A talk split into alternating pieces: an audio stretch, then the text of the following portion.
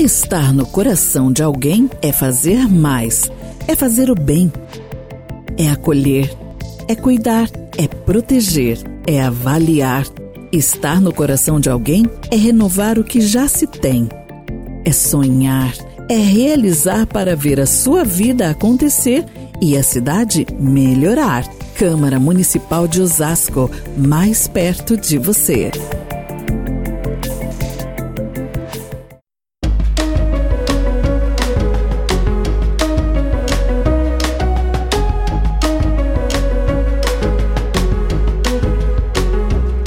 Câmara abre ano legislativo de 2023 com presença do prefeito Rogério Lins.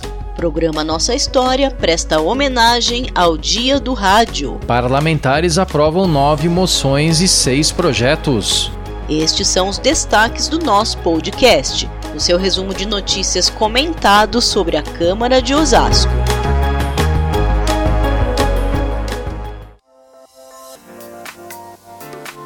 Olá pessoal, tudo bem? Eu sou o Maurício Viel. Eu sou a Daniele Simões e todos são muito bem-vindos ao Nós. Estamos de volta depois do recesso parlamentar. Esta é a primeira edição da quinta temporada do nosso podcast. E a Câmara retornou às atividades legislativas em ritmo de muito trabalho, não é, Dani?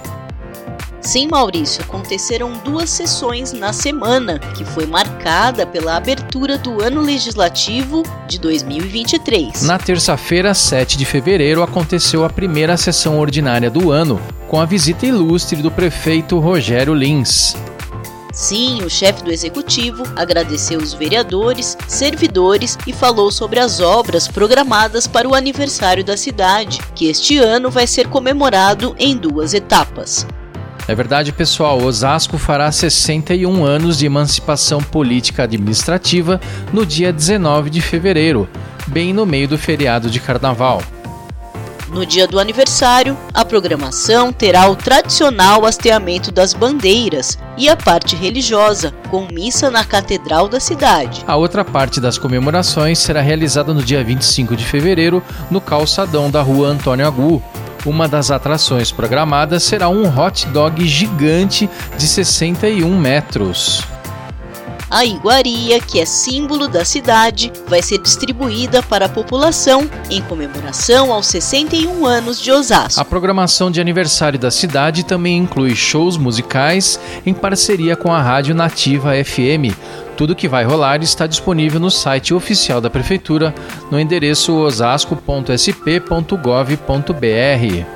E mais do que comemorações, o aniversário da cidade terá entrega de obras. Segundo o prefeito Rogério Lins, a população vai ser presenteada com ações nas áreas de educação, saúde, infraestrutura, segurança pública, cultura, esportes e meio ambiente. Vamos ouvir um trecho da participação do prefeito melhor presente que a gente pode dar para o nosso povo são entregas importantes. Né? A gente vai avançar bastante inícios de novas obras, ou seja, tem muita coisa boa para acontecer no nosso município. Eu agradeço a cada um de vocês pelas orações, pelas mensagens e até pelas críticas e reivindicações que são construtivas. Elas nos ajudam a trabalhar pela nossa cidade e entender que tem muita coisa para fazer ainda. E ainda na sessão desta terça-feira, os vereadores definiram os novos integrantes das comissões permanentes de trabalho para o biênio 2023-2024.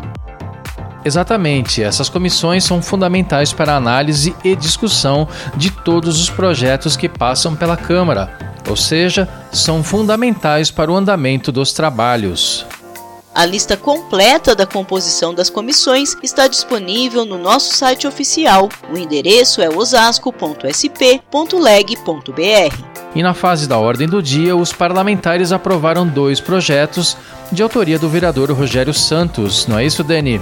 Isso mesmo, Maurício. O primeiro é o projeto de decreto legislativo que propõe a concessão de medalha Antônio Raposo Tavares e diploma Cidade de Osasco ao tenente-coronel Marcos Pontes, o primeiro astronauta brasileiro da história.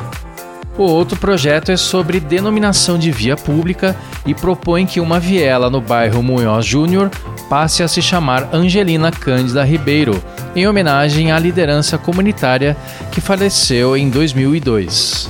E agora a gente fala da segunda sessão ordinária do ano, que aconteceu na última quinta-feira, dia 9 de fevereiro. Isso mesmo, pessoal. Foi também uma sessão de muito trabalho, com saldo de nove moções e quatro projetos aprovados. Na fase do expediente, um dos assuntos mais debatidos foi a saúde. O plenário debateu o tema durante votação de duas moções do vereador Michel Figueiredo, que apelam por mais ambulâncias e padronização no atendimento das unidades básicas de saúde. A gente ouve agora um trecho da participação do parlamentar. Eu sempre defendi a questão das marcações de consulta todos os dias e hoje ainda a gente se depara com a abertura das agendas. É uma coisa que dificulta e quando abre já fecha rapidinho, não contempla todos. E a quantidade de ambulâncias que nós temos hoje na cidade, eu acredito que precisamos melhorar. Na fase da ordem do dia, o plenário aprovou quatro projetos, sendo três de decreto legislativo e um projeto de lei.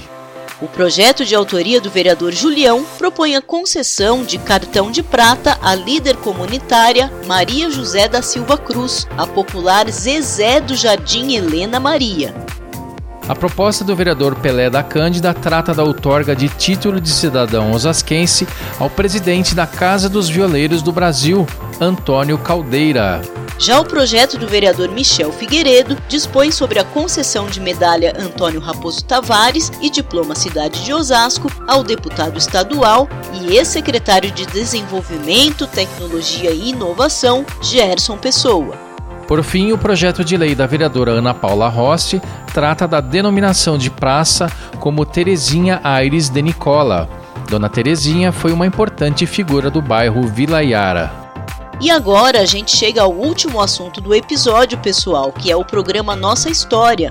Nesta semana, ele homenageou o Dia Mundial do Rádio. É isso aí, pessoal. O Dia Mundial do Rádio é celebrado no dia 13 de fevereiro e foi lembrado na edição desta quinta-feira, dia 9, do Nossa História. Destaque para a presença da família Rossi, mantenedora da Rádio Nova Difusora aqui na cidade, que leva música e informação à população há 41 anos. O jornalista Francisco Rossi Júnior falou sobre a importância do rádio na comunicação e destacou o papel da Nova Difusora FM como veículo de informação em Osasco. Júnior hasteou a bandeira do estado de São Paulo na solenidade. Vamos ouvir um trecho da participação do jornalista. É uma rádio que esteve por muitos anos, em quatro décadas, no AM. Hoje estamos em FM, na internet, no nosso site. Estamos em aplicativo. Estamos com o canal no YouTube, no Facebook, ou seja, em todas as plataformas. É uma rádio democrática. Ouvimos todas as correntes políticas, desde a extrema esquerda até a extrema direita. Vale lembrar a presença marcante da família Rossi no ato, com o ex-prefeito e fundador da nova difusora, Francisco Rossi, a primeira-dama do município, Ana Maria Rossi, a vereadora Ana Paula Rossi e a comunicadora Ana Lu Rossi. Para hastear a bandeira do Brasil, destaque para um conhecido casal Filomena e Edair Borborema. Do alto de seus 90 anos de idade, Edair Borborema, também conhecido como Cobra, é empresário e foi vereador da terceira legislatura da Câmara de Osasco. Vamos ouvir a participação dele. Osasco foi é a minha cidade, porque fui batizado aqui e me fiz osasquense. E nos anos de 1998, o vereador Cláudio Piteri me agraciou com o título de cidadão osasquense e hasteando a bandeira de Osasco, o destaque foi a professora Ana Lúcia Marchetti Rocha Negrelli. A educadora é autora do livro Osasco e sua história, escrito em parceria com a também professora Neide Colino de Oliveira. A professora Ana Lúcia gentilmente presenteou a Câmara com uma edição de seu livro e falou sobre a importância da preservação da história de um povo. Vamos ouvir um trecho da mensagem da educadora o passado é o alicerce para o presente e para o futuro. Essa foi a nossa intenção, de deixar um registro em cima de documentos e da oralidade dos nossos habitantes do início do século.